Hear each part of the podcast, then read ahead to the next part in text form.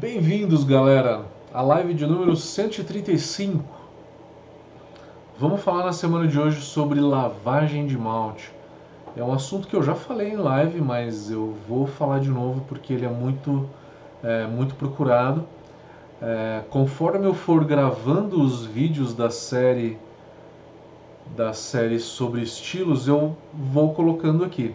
Essa semana eu não gravei e a gente vai falar sobre lavagem de malte. Eu sempre preparo, preparo uma apresentação quando eu tenho e dessa vez ela tá na mão. Quero colocar aqui para vocês.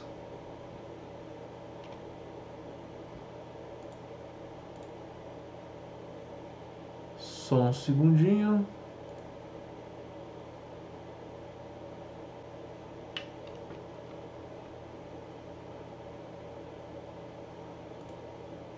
Só mais um pouquinho, gente. Só um pouquinho.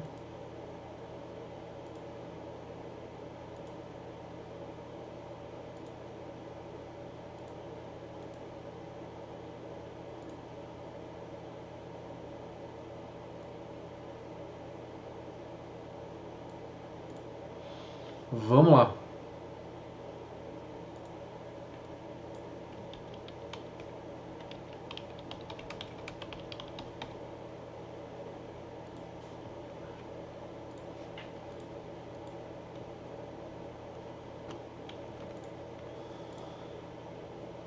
Maravilha, vamos falar então da lavagem de malte. Quiserem perguntar qualquer coisa, vocês sabem que eu respondo. Pode ser sobre o processo de produção, pode ser sobre insumos, sobre lúpulo, sobre qualquer coisa, vocês podem falar que é um prazer responder, é um prazer estar aqui fazendo essa live com vocês.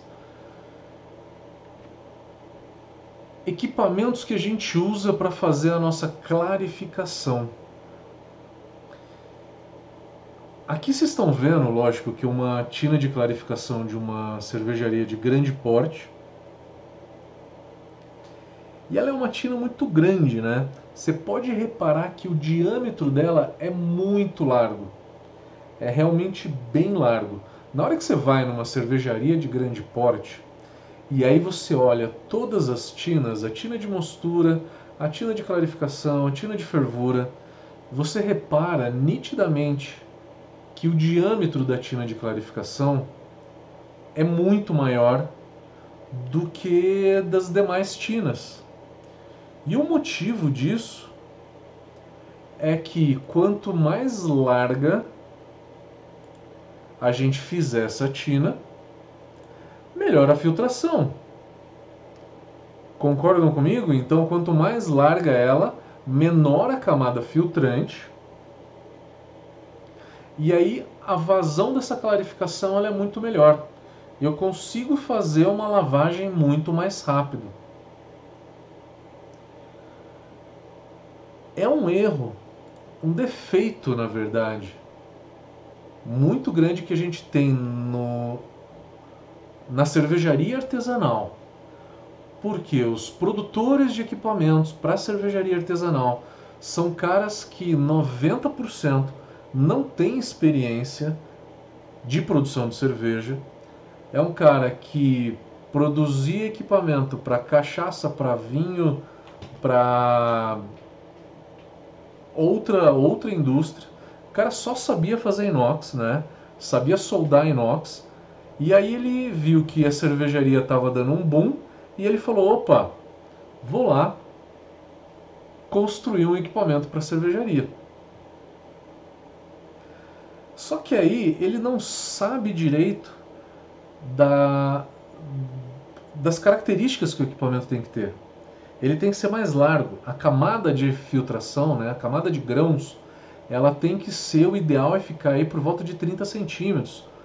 40 no máximo. Chega em 50, já começa a travar demais a nossa clarificação. Então, é, você tem que ter um tamanho máximo de camada de grãos para que não entupa a clarificação, que você consiga ter um tempo de processo mais rápido.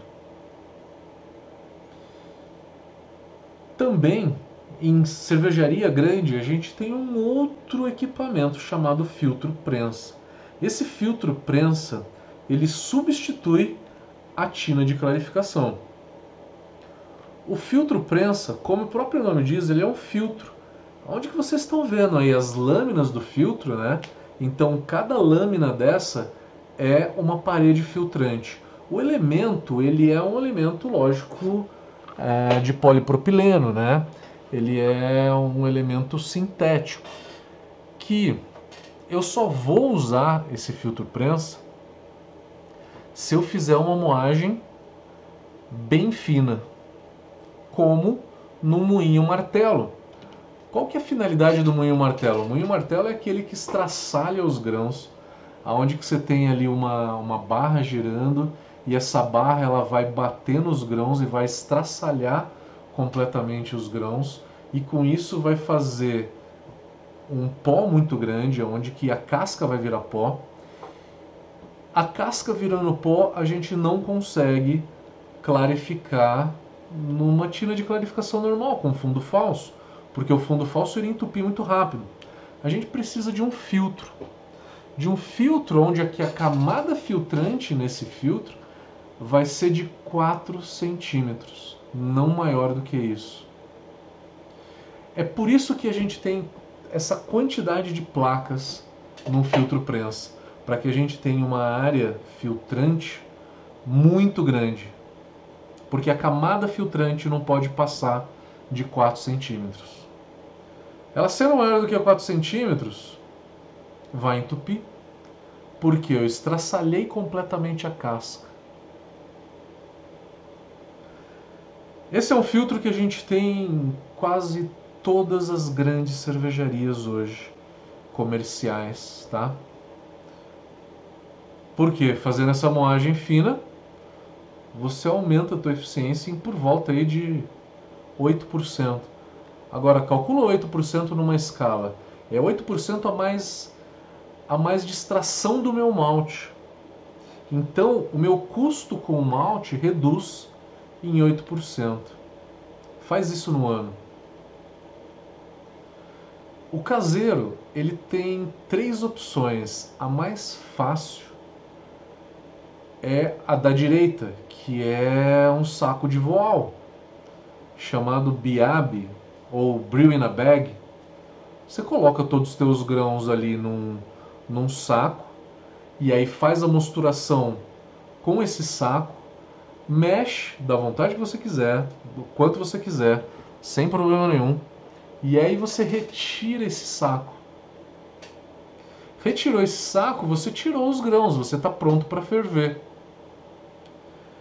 Uma versão moderna do Brew in a Bag são os single vessels que a gente tem, né? Eu tenho um, um single vessel da Brew é, de 60 litros que é um cesto, né? É um cesto onde que ficam os grãos. A diferença do single vessel é que esse cesto, o biab, ele é de inox, né? Então falando aí de biab e single vessel, é praticamente a mesma coisa. Do lado esquerdo a gente tem uma bazuca e no meio ali a gente tem um fundo falso. Bazuca e fundo falso, qual que é melhor? Para responder essa pergunta eu tenho que fazer uma outra pergunta para você.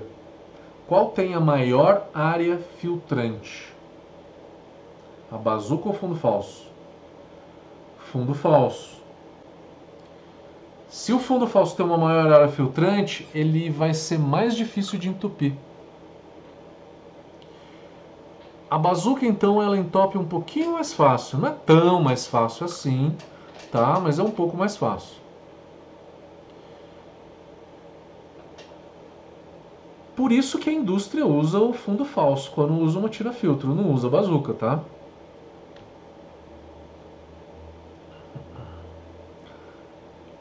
Vamos falar aqui da lavagem. Então, antes de chegar na lavagem, você foi lá e recirculou o teu mosto, recirculou para reduzir a turbidez. Na hora que você reduz a turbidez, você, é, você melhora o aspecto visual da cerveja, você retira muitos lipídios da cerveja que prejudicam a espuma e prejudicam um pouco do sabor da cerveja. Então é por isso que a gente fica fazendo aquela recirculação antes de fazer a lavagem, tá?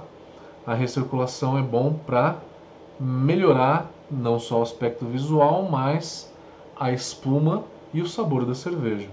Ela fica mais limpa. Depois de recircular, eu vi que eu já reduzi bastante a turbidez. Essa recirculação não precisa ser mais do que 15 minutos, tá? Aí eu começo a lavagem. Por que, que eu lavo o meu malte? Porque dentro, é, dentro não, em cima das cascas, junto das cascas, a gente tem bastante açúcar. Se eu não lavar o malte, eu não extraio esses açúcares. Então eu lavo o malte para aumentar a minha eficiência. Para aumentar a minha eficiência, conseguir fazer mais cerveja, aumentar o meu rendimento. E não lavar o malte, só para vocês terem uma ideia de, de grandeza, tá? Se você não lavar o malte, a tua eficiência ela cai de 10 a 12%. Coloca isso no ano, né? É, se você é uma cervejaria, tá pretendendo abrir uma cervejaria, é, faz as contas de quanto você perderia. Todo mundo lava o malte por padrão, tá? apenas o caseiro. Existem algumas opções de equipamentos, por exemplo, de single vessels, né? Alguns single vessels que você não consegue lavar o malte porque a quantidade de água que você tem que usar, ela tem que ser muito grande. Porque senão você não encobre a resistência, por exemplo, né? Aí a resistência ela não pode trabalhar no seco, ela tem que sempre estar tá molhada para que ela não queime, para que não dê nenhum tipo de problema. Então, algumas single vessels você não consegue fazer a lavagem. Vou fazer a lavagem? Como que eu faço?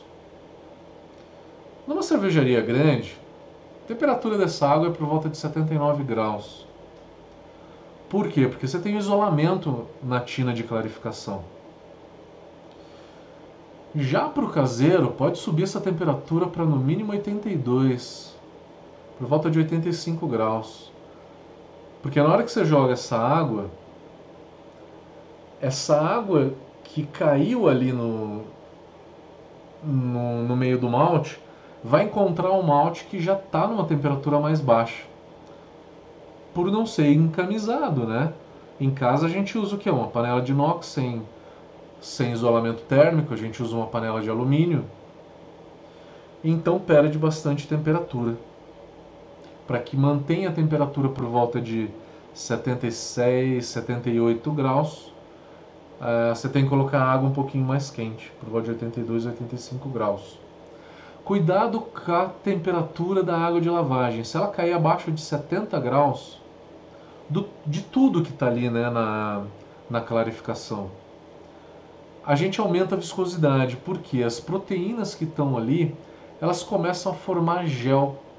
Elas começam a se entrelaçar com água e começa a formar gel e com isso aumentar a viscosidade. A temperatura de lavagem ela tem que ser também alta para que a viscosidade do mosto caia e com isso a clarificação aconteça mais fácil. Quanto mais alta a temperatura, de uma maneira geral, tá?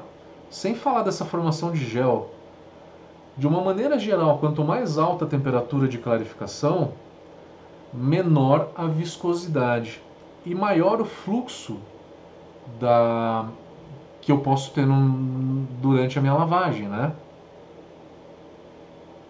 É por isso que a gente sobe para 78 graus para fazer mash out.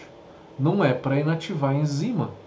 Para que, que a gente precisa inativar a enzima se todo o amido da, do meu mosto já acabou, já zerou, né? É o que acontece, né? Na hora que a gente sobe para mash out, tem que ter dado negativo no iodo. Se o teste do iodo deu negativo, é que não tem mais amido. Para que, que eu quero inativar a enzima? Uma outra coisa muito importante é o pH dessa, uh, dessa água de lavagem. Ela tem que ser abaixo de 5.7. Porque acima de 5.7, a solubilidade dos taninos que estão na casca do malte aumenta. Eu começo a solubilizar taninos. Isso é de acordo com a solubilidade do tanino. O que é o tanino? O tanino é um polifenol que está na casca do malte, que dá a mesma sensação de boca seca que uma uva tinta dá, que um vinho tinto tem. O fluxo da clarificação depende da espessura da camada de grãos. Quanto mais fina for essa camada, melhor a, a vazão. Do pH, quanto mais ácido, menor a viscosidade. Se menor a viscosidade, melhor o fluxo. Moagem, moagem fina entope mais, moagem grossa entope menos. Quantidade de beta-glucanos. Os beta-glucanos, eles formam uma viscosidade, compostos de viscosidade. É um composto entrelaçado com a água, da mesma forma que a proteína. Só que o beta-glucano ele forma um pouco mais fácil. Então, a gente não quer beta-glucano no nosso mosto de jeito nenhum. Quantidade de amidos, quanto menos amidos, melhor o fluxo. Temperatura, temperatura alta, melhor o fluxo. Se eu fiz correção de cálcio, o meu fluxo também melhora. Tipos agora de lavagem. A mais comum que todo mundo faz é o fly sparge, que é simplesmente você ir lá e jogar água por cima dos grãos. Na hora que começa a aparecer os grãos, os grãos começam a entrar em contato com o ar, para não oxidar, né, a gente vai lá e começa a lavar o malte. Então, começou a entrar em contato, já começa a lavar. Esse é o protocolo normal, né? Por que, que o fly sparge ele é o mais usado?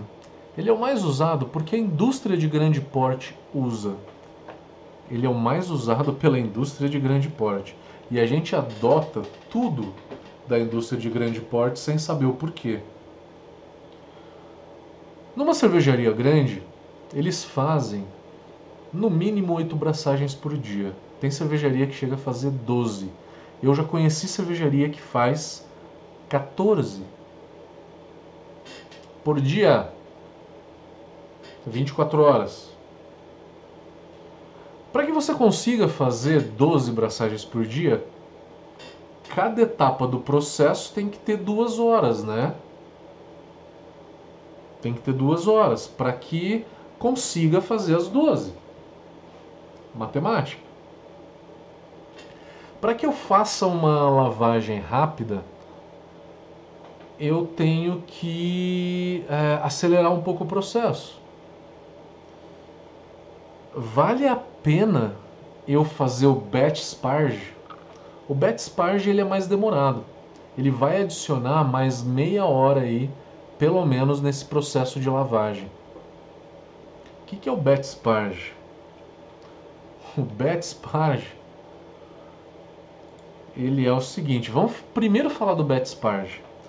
O batch sparge, você vai lá, joga uma quantidade de água Geralmente quando você faz batch sparge, você faz três lavagens. Então você divide a quantidade de água de lavagem em três, tá? Então você joga ali um terço da tua água de lavagem, revira tudo, revira tudo. É, na cervejaria joga essa água quente por baixo do fundo falso, por baixo do fundo falso para desentupir completamente o fundo falso e revirar bem ali a cama de grãos. E também deixa o afofador ligado. Deixa o afofador ligado e faz uma boa de uma lavagem ali, uma boa de uma revirada, né, nos meus grãos. Fazendo isso, eu quebrei todos os caminhos preferenciais. Porque na hora que a água ela vai passando pela camada filtrante, ela vai criando caminhos preferenciais. O pior deles é pela lateral da cama de grãos que isso acontece quando o fundo falso ele não está muito bem é, justo na, na parede da panela, né? Quando ele tem uma folga com a parede da panela.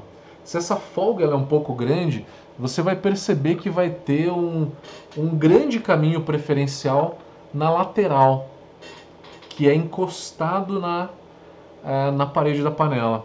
Se isso acontece, você tem que tentar corrigir o teu fundo falso, tá? Tem que tentar fazer, tampar, é, colocar qualquer coisa que aumente, tá? É, a largura do fundo falso e que ele fique um pouquinho mais justo na panela. O Backsparge, então, ele visa quebrar todos esses caminhos preferenciais. Se ele quebra os caminhos preferenciais, ele solubiliza todos os açúcares ali e aí depois você, é, você vai ter um mosto muito turvo. Você vai precisar recircular por mais uns 15 minutos. De 10 a 15 minutos para reduzir a turbidez. Só que o Betsparge quebrou os caminhos preferenciais, então o meu rendimento aumenta. Vantagem do Betsparge é melhorar o rendimento. Desvantagem, aumento do tempo. Eu vou precisar de pelo menos 10 minutos a mais em cada uma dessas lavagens, né? O Betsparge eu falei que geralmente a gente faz três lavagens, divide a água de lavagem em três. Dividindo a água de lavagem em três, a gente vai aumentar aí, se for 10 minutos cada uma, 30 minutos. Se for 15 minutos cada uma das lavagens, 45 minutos no final. Então, o motivo do Betsparge é esse, aumentar rendimento. Quanto do Fly Sparge para o Betsparge? Mais ou menos 4%. Segundo os meus testes, tá? Se alguém tiver algum número aí, por favor, compartilha com a gente. Então, o Bet Sparge e o Fly Sparge. Vamos voltar no Fly Sparge. Fly Sparge, então, é não mexer camada de grãos nenhum, é só jogar água por cima. Se você jogar água por cima sem mexer, eu não quebrei os caminhos preferenciais. A água ela continua indo pelos mesmos caminhos preferenciais. É lógico que um pouco do, do que está fora dos caminhos preferenciais, ele vai acabar lavando também, né? É, a água não vai andar sempre pelo mesmo caminho. É, mas o fly sparge, então, ele tem um rendimento, uma eficiência menor. Só que ele é mais rápido em termos de tempo. Falamos de fly sparge, falamos de bat sparge. O no sparge é quando num single vessel, por exemplo, alguns single vessels têm essa característica. Eu preciso jogar muita água na mostura para que eu encubra a resistência e que a resistência não fique funcionando seco, que ela pode queimar. Então eu tenho que jogar uma quantidade de água muito grande na mostura e isso é uma limitação do equipamento, tá? Tendo essa limitação, você tem que jogar uma quantidade grande. Qual que é essa quantidade? Por volta de 5,6 a 5,8 litros de água para cada quilo de malte. Vocês que já são meus alunos, vocês sabem muito bem qual que é a quantidade ideal de água na mostura, de 3 a 4 litros para cada quilo de malte, certo? Dúvidas? Temos inúmeros vídeos no YouTube falando disso. O no sparge, ele primeiro, ele é por conta de uma limitação do equipamento, se é o teu caso, você tem um single vessel, você precisa usar uma quantidade de água muito grande, ou seria uma praticidade para o cervejeiro caseiro jogar toda a água ali e não fazer a lavagem. Não fazer essa lavagem, o teu rendimento vai cair de 10 a 12%. Bastante, mas para o caseiro isso não é muito importante, né? Um outro tipo de lavagem, e aí sendo um pouquinho mais avançado nessa história, é a ideia de como que a gente pode fazer uma, uma high gravity, por exemplo, né? Então, opções a gente fazer uma high gravity. Tipo uma Imperial Stout, uma Barley Wine, uma Quadruple, né? Cervejas com alta graduação alcoólica. A mais fácil delas é a gente usar uma certa quantidade de malte e depois adicionar algum tipo de açúcar. Pode ser açúcar de mesa, pode ser uma raiz maltose, pode ser um demerara, pode ser é, um caçoneide, rapadura, extrato de, de malte, qualquer tipo. É a maneira mais fácil. Ah, mas eu quero fazer uma Russian Imperial Stout com 10% de álcool, puro malte. Se você jogar uma quantidade muito grande de malte na tua panela de mostura, a quantidade de água começa a reduzir, porque não vai caber água. Né? Então o volume na panela não cai, eu aumento a quantidade de malte, mas eu tenho que reduzir a quantidade de água, porque senão não vai caber na panela. Se eu usar abaixo de 3 litros para cada quilo de malte, o meu rendimento vai caindo. Para que o meu rendimento não caia, o que, que eu posso fazer? É uma estratégia chamada de Party Guile. Party Guile quer dizer dividir em duas partes, né? É, vem dessa tradução, né? Party de partes, né? Então, o que, que você faria? Você joga uma quantidade de malte é, na tua panela, o máximo de malte que a tua panela cabe, né? É, sem reduzir muito a quantidade de água. E aí, o mosto primário você separa e vai para tua cerveja High Gravity. Na hora que você começar a lavar o teu malte, você direciona isso para uma outra panela. Então você extraiu o mosto primário para uma panela e a lavagem você vai extrair em outra panela. Então você vai ter duas panelas de fervura. E, e, a quantidade de cerveja que você vai fazer nessas duas panelas de fervura, somadas, vai dar a quantidade de cerveja que você geralmente faz. Por exemplo, se a tua panela é de 20 litros, você vai tirar 10 litros de uma Russian Imperial Stout e 10 litros de uma Stout. Tá? Você vai fazer 20 litros, só que você vai fazer 10 e 10. Uma cerveja mais alcoólica e uma menos alcoólica. Por que isso? A razão é só para você conseguir fazer uma cerveja high gravity puro malte. A vantagem dela ser puro malte é que ela fica muito viscosa. Ela fica realmente bem viscosa e ela fica uma cerveja bem encorpada.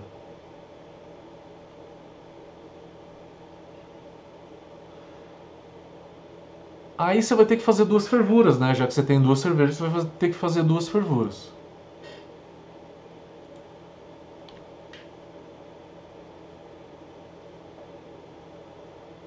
Vamos entender como é que funciona a densidade durante a lavagem do meu malte?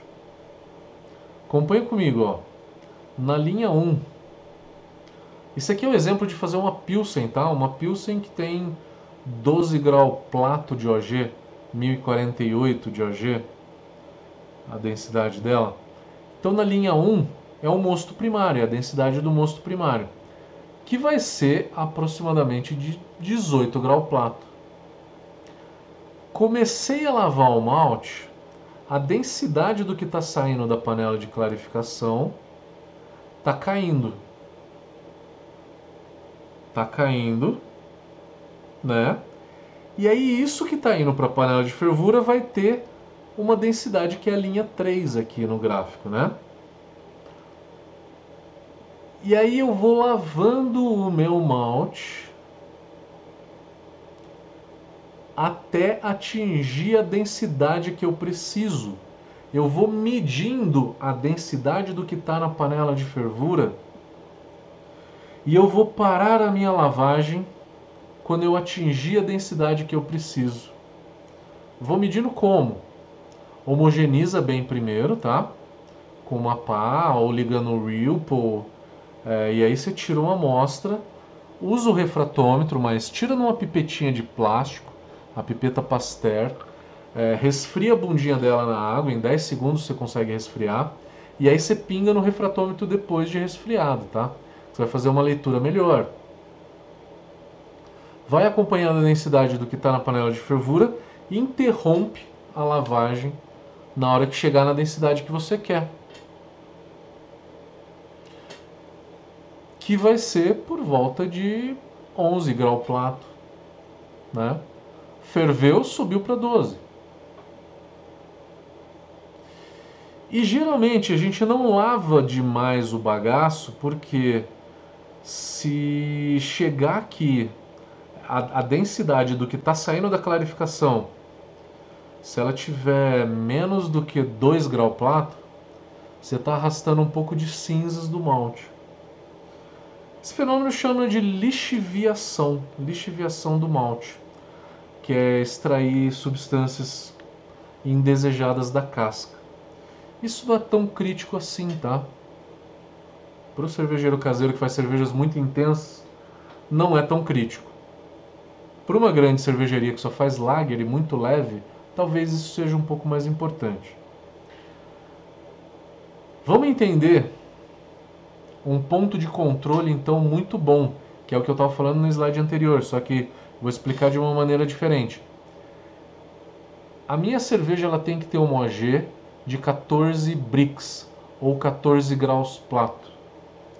Eu sei que a minha fervura ela aumenta a densidade em 2 brix. Pode ser um, pode ser um e meio, pode ser dois, depende da tua fervura, tá? No caso aqui são dois. Então eu vou parar a minha lavagem na hora que o que tiver na panela de fervura, a minha densidade pré-fervura for de 12 brix. Ferveu, chegou em 14, que é a OG que eu quero. Com isso, eu vou acertar a qualidade da minha cerveja. Eu vou acertar a cor dela, eu vou acertar a graduação alcoólica e o sabor que a cerveja deveria ter. Porque na hora que eu vou fazer uma cerveja, eu planejei ela, né? E eu tenho que acertar o que, que eu planejei. Eu falei de dimensionamento de tina, mas eu não falei como dimensionar a tina. Eu costumo usar quilo de malte por metro quadrado de fundo falso de área filtrante. Tá em quilo de malte por metro quadrado. Então, se eu colocar de 100 a 140 kg por metro quadrado, eu tenho uma vazão alta. Se eu colocar de 140 a 180 kg de metro, de 140 a 180 kg de malte por metro quadrado dá uma vazão mediana. Acima de 180 kg por metro quadrado vai reduzindo essa vazão. Então tenta trabalhar, aconselho, ficar no máximo uns 180, 200 kg por metro quadrado. Que acima disso vai reduzir muito a tua vazão da clarificação. Beleza, galera? Vamos olhar as dúvidas então. Primeiramente, vamos olhar o Instagram.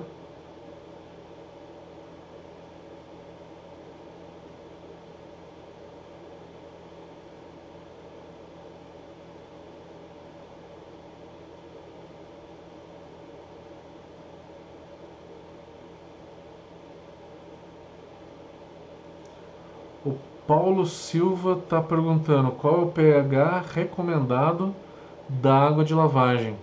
5.7.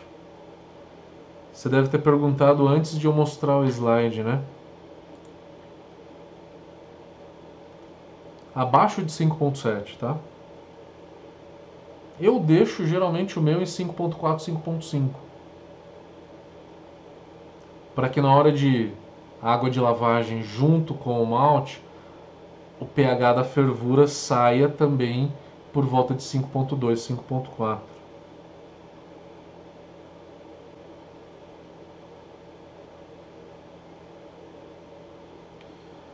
Cafetina está perguntando qual material das placas do filtro prensa. É um material sintético, tá? Ele parece um plástico. É um tipo de plástico.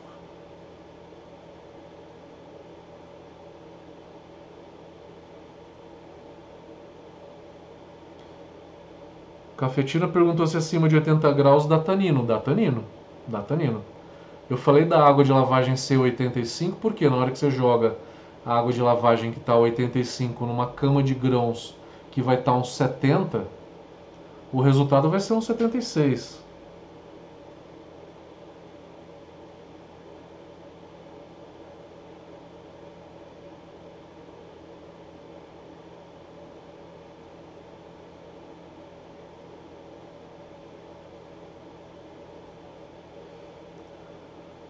Ale Alves, a pressão do vapor ideal para fervura depende mais da capacidade da minha tina ou tem uma potência de fervura ideal?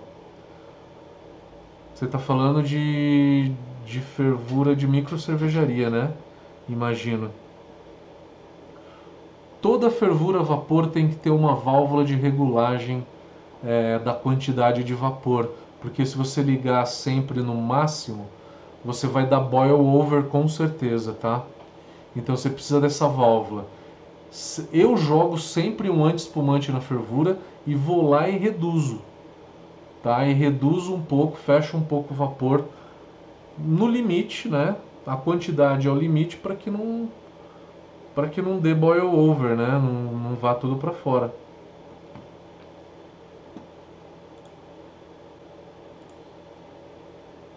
Facebook. Não tem pergunta no Facebook, Instagram. Desculpa, YouTube agora. O Henry falou, dá um alô para Socorro, grande galera de Socorro. Socorro São Paulo. O Leonardo tá perguntando, o Leonardo Tassoni.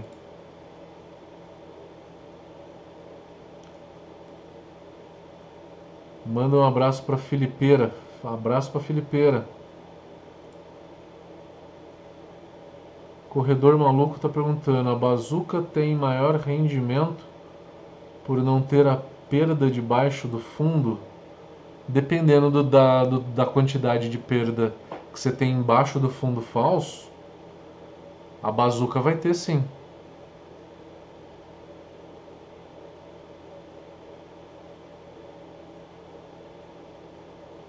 O Henry está perguntando: na panela com fundo falso, para fazer a relação de água-malte, devo desconsiderar o que fica para baixo do fundo falso? Deve, deve.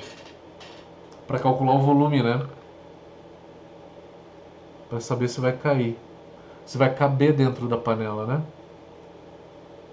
Tem que desconsiderar, com certeza. Temos mais perguntas?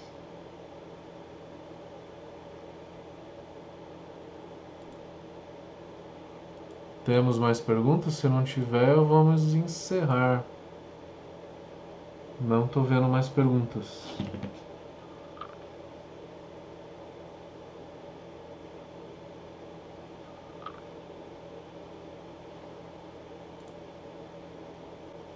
Não?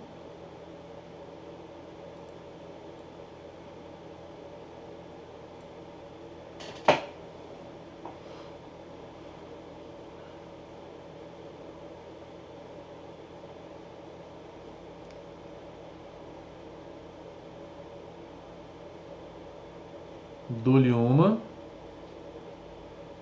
dou-lhe duas,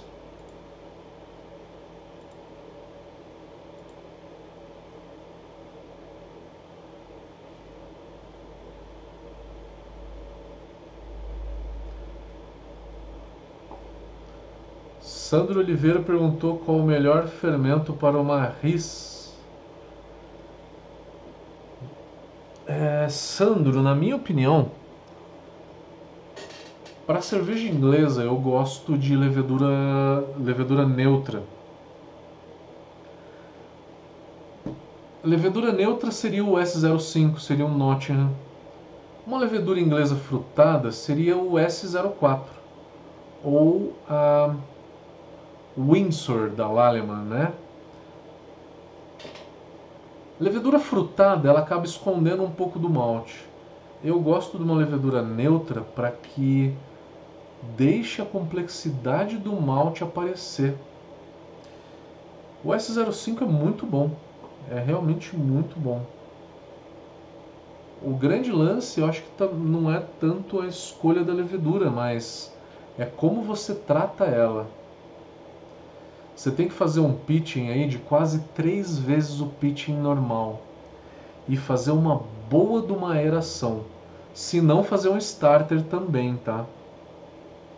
É bem importante isso. Cristiano Silva está perguntando: há uma grande quantidade ideal de batches para fazer uma lavagem? É, Cristiano, se você fizer a, o bet sparge, né? Se fizer uma lavagem só, eu acho que o teu rendimento é bem baixo. Duas, ele é um pouco baixo. Três é mais ou menos o ideal, tá?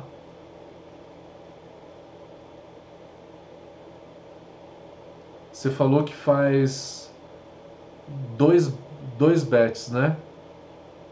Faz três, faz três. Tenta fazer três, o teu rendimento vai subir um pouco. Divide a tua água de lavagem em três. Tem também uma forma que é o intermediário de todas elas. A principal para que você faça bet sparge e tenha um rendimento bom é a primeira. A primeira é a que mais entope. Por que, que ela é mais entope? Porque ela tem mais açúcar. Se ela tem mais açúcar, é, tá com uma viscosidade muito alta. E se está com uma viscosidade muito alta, pode entupir, né? Se fizer o batch na primeira, você evita, evita o entupimento. E aí já aumenta um pouco da extração. A segunda faz batch ou faz fly sparge. A terceira, fly sparge. Você pode fazer um mix das duas, tá?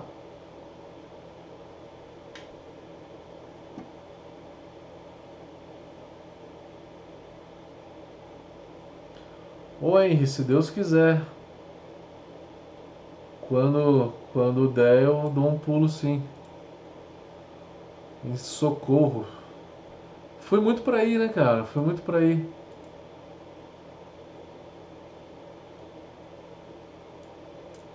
É, temos mais pergunta? Facebook não tem.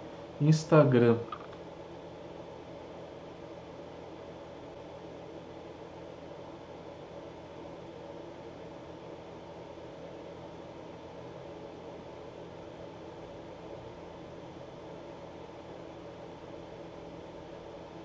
O Paulo está perguntando quais ácidos recomendados para ajuste do pH.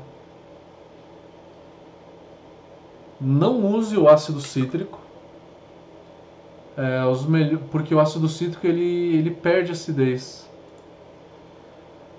Usa ou o ácido lático ou o ácido fosfórico, são os que mais têm acidez. Tá?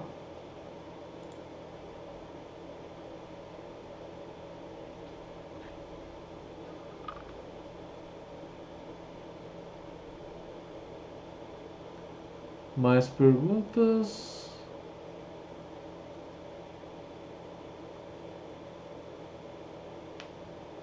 Não estou encontrando mais perguntas, galera. Vou encerrando então.